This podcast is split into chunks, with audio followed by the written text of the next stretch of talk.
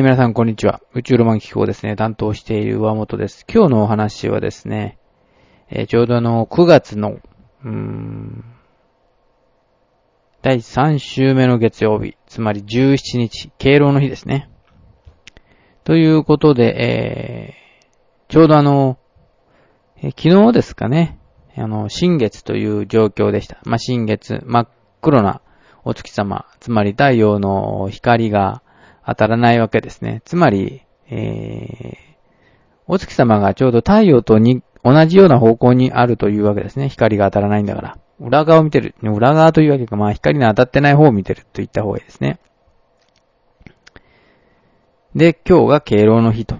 いうことで、えー、あさってがちょうどあの、秋の彼岸の入りということになっています。まあ、もう秋ということでですね。えー、まあ、前もお話をしたんですけれども、8月の末ですね。ちょうどあの、旧暦の七夕がありました。で、七夕もあの、秋の季語という風になっているという風に前お話をしたことがあったと思うんですが、このようにですね、七夕も、秋の一部だと思いますので、で、それから、えー、もう本格的に秋に入り始めるというところでしょうか。で、もう秋もですね、非常にあの、え、昔は天候が少し安定していてですね、もう秋晴れの空とかですね、それをあったんですが、え、最近は秋もなんか天候が不順でですね、綺麗に、え、晴れることがないような気がします。え私たちが小さい頃はですね、本当にあの空に吸い込まれるような、え秋晴れの空がですね、よくあったもんなんですけれども、そしてあの、金木犀の匂いとかですね、そういうのをしながら、あ、秋になったなという感じがしてですね。まあ収穫の秋とも言いますし、いろいろなあの、食べ物ですね、栗とか、あるいは、他にいろいろな食べ物がありますね。まあ米も不通作のとこは取れますし、牡蠣とかですね、そういうものがあったりして、非常にあの、秋というのは、えー、楽しみのある月でもあります。で、星空としてはですね、どのようなことになるかというとですね、まあ、まあ夏とあんまり変わりはしないんですけれども、天の川がやはりあの、真上に来ていますね。で、徐々にこの天の川が、えー、西の空に少しずつ沈んでいくという感じになってくるかと思います。で、秋の星座としてですね、最も有名なものといえばですね、夏が、夏の大三角ですね。えー、こと座の織姫星、それから、わし座の彦星ですね。そして、えー、白鳥座の尻尾の星、デネブです。この三つが、えー、夏の大三角形でしたけれども、秋は、夏の三角形に対してですね、四角形ですね。つまり、ちょうどあの、ペガサスの胴体のところにある四角形ですね。非常にあの大きな台形の形をしている星座です。これもですね、夏の大三角を、えー、見つけることができて、それから、えー、東の方にですね、なんか四角のような少し暗いですね、えー、星座が見えてきたら、それがですね、ペガサスですね。まあ、ペガススとも言う場合がありますけれども、ちょうどあの、星座の形としては、えー、上半身だけが見えている星座。で、あのー、下半身はですね、有名なあの、ペルセウスとアンドロメダ姫の恋物語がありますけれども、えー、ちょうどアンドロメダ姫にこれはなっていますので、昔はですね、このペガサスの、えー、星座のところの下半身も、昔の神話ではですね、星座ではあったらしいんですけれども、そのうちになんか、このアンドロメダ姫のお話が追加されてですね、どうも、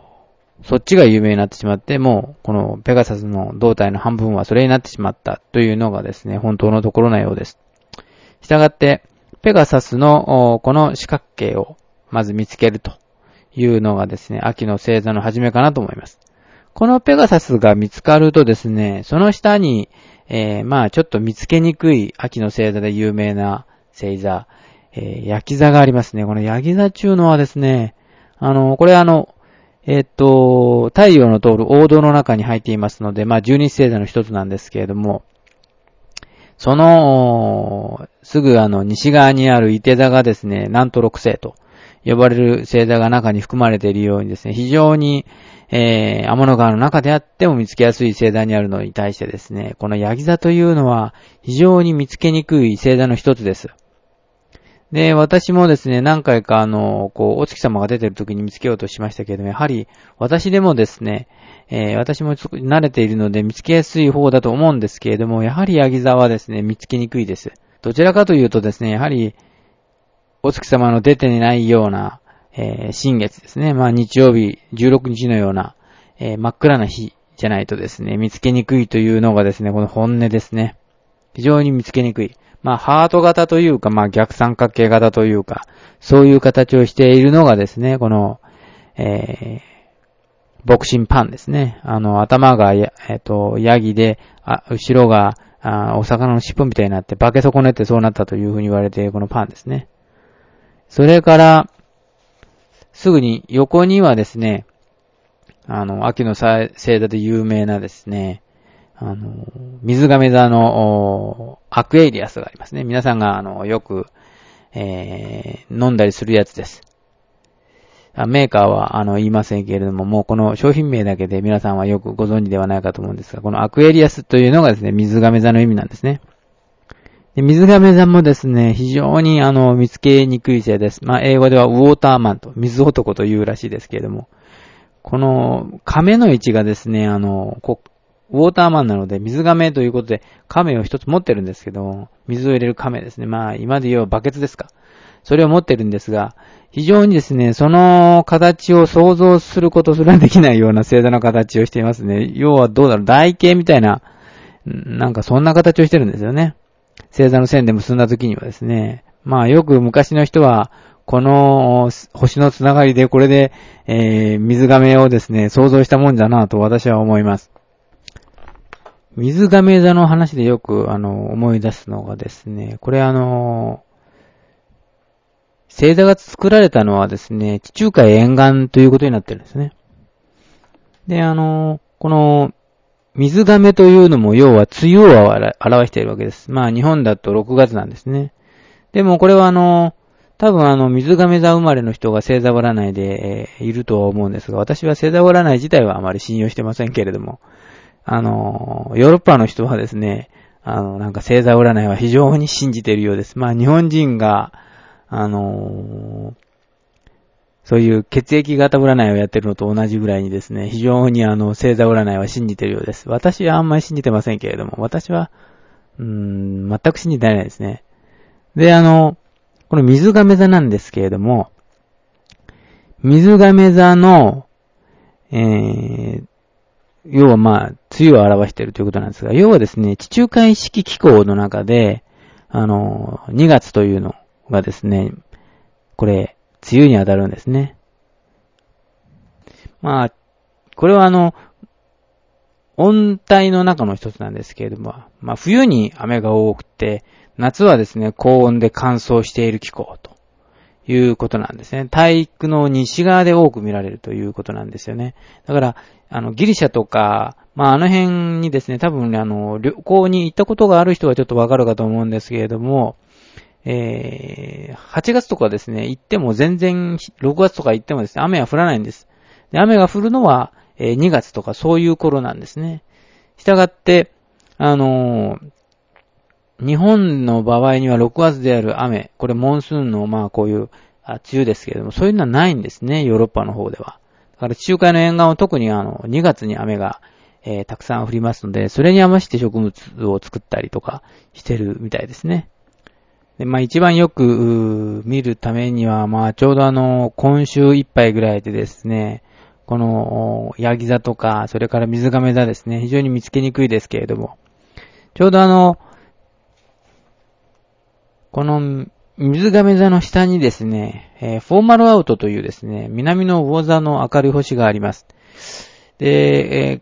まあ、大隅半島だとですね、あの、渋市のあたりだと、多分あの、内野浦の方向とか、それからあのー、金谷だと多分、